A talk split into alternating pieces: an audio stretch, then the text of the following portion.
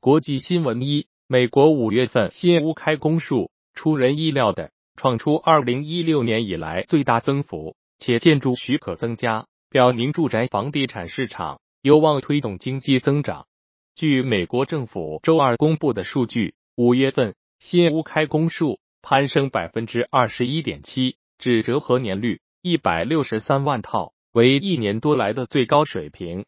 二，鲍威尔本周三和周四将会面临议员提问，这是他自三月初以来首次在国会作证。上一次听证会后不久，爆发了银行业动荡，促使外界对美联储提出严厉批评，并迫使官员们重新思考政策策略。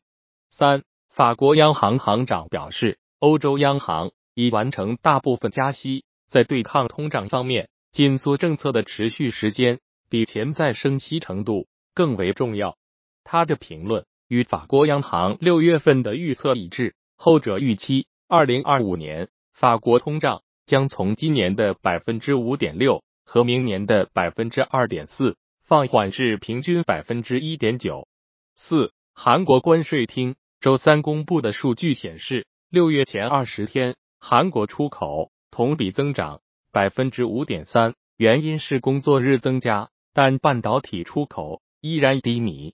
芯片出口同比下降百分之二十三点五，至四十八点六亿美元。五，据俄罗斯卫星通讯社当地时间二十日报道，阿联酋穆斯塔克巴尔前沿研究中心专家沙迪阿卜杜勒瓦哈布表示，当下越来越多的国家出现放弃美元的趋势。在这一趋势中，阿拉伯国家也在寻找替代美元的货币。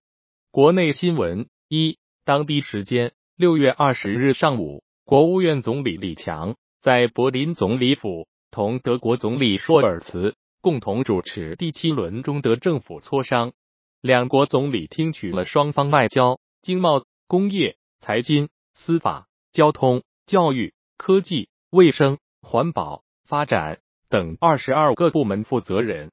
关于推动中德在有关领域合作进展情况的汇报。二六月二十日中午，阿里巴巴控股集团董事会主席兼首席执行官张勇通过全员信宣布，将于今年九月十日卸任阿里巴巴控股集团董事会主席兼首席执行官职务。同时，接任者出炉，集团执行副主席蔡崇信。将出任阿里巴巴控股集团董事会主席，吴永明出任阿里巴巴控股集团首席执行官。三，根据飞猪发布的端午假期出游风向标，截至六月八日，端午假期首日及前一日的火车票预订量同比去年增长超三十倍，端午假期机票预订量同比去年增长超七倍，租车预订量同比去年。增长近四倍，端午仍将延续五一势头，或将成为近五年最火端午。四六月二十日，针对日媒报道，华为要求日本企业支付专利费一事，华为方面向观察者网回应时表示，华为坚信保护知识产权是创新的必由之路，专利制度的本质是激励创新。五由宁德时代牵头的中国财团。将投资十四亿美元，与玻利维亚政府合作开发该国盐湖锂资源，建设两座锂盐加工厂，投产后总产能约为每年二十万吨。这两座工厂最早将于七月开工，预计到二零二八年前，后续项目的总投资有望增至约九十九点二亿美元。财经新闻一：阿布扎比政府将为电动汽车制造商未来汽车。注入资金，获得未来百分之七的股权和一个董事会席位。未来目前正面对亏损问题，同时电动汽车市场竞争激烈，需求的不确定性也给公司带来挑战。二，当地时间周二，印度尼西亚总统佐科维多多表示，该国很快将不再出口原铜，因为这一金属将在国内加工成阴极铜。据了解。印尼自由港公司和安曼矿业将于明年完成冶炼厂的建设，届时印尼将停止出口铜金矿。三，瑞典克朗欧元跌至创纪录低点。因为全球风险偏好降温，而且投资者猜测该国央行接近结束其长达一年的加息周期。瑞典克朗欧元周二一度下跌百分之零点九，至一欧元兑十一点八一六四克朗，超过二零零九年创下的纪录低点十一点七八九六克朗。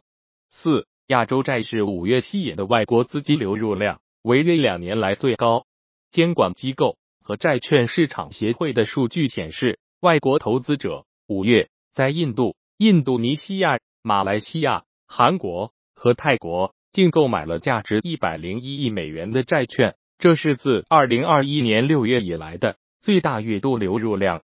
五、美国经济晴雨表，联邦快递截至五月底的第四财季营收二百一十九亿美元，低于市场预期的。二百二十六点五亿美元和上年同期的二百四十四亿美元为连续第三个季度下降。财报发布后，联邦快递盘后股价一度大跌近百分之六，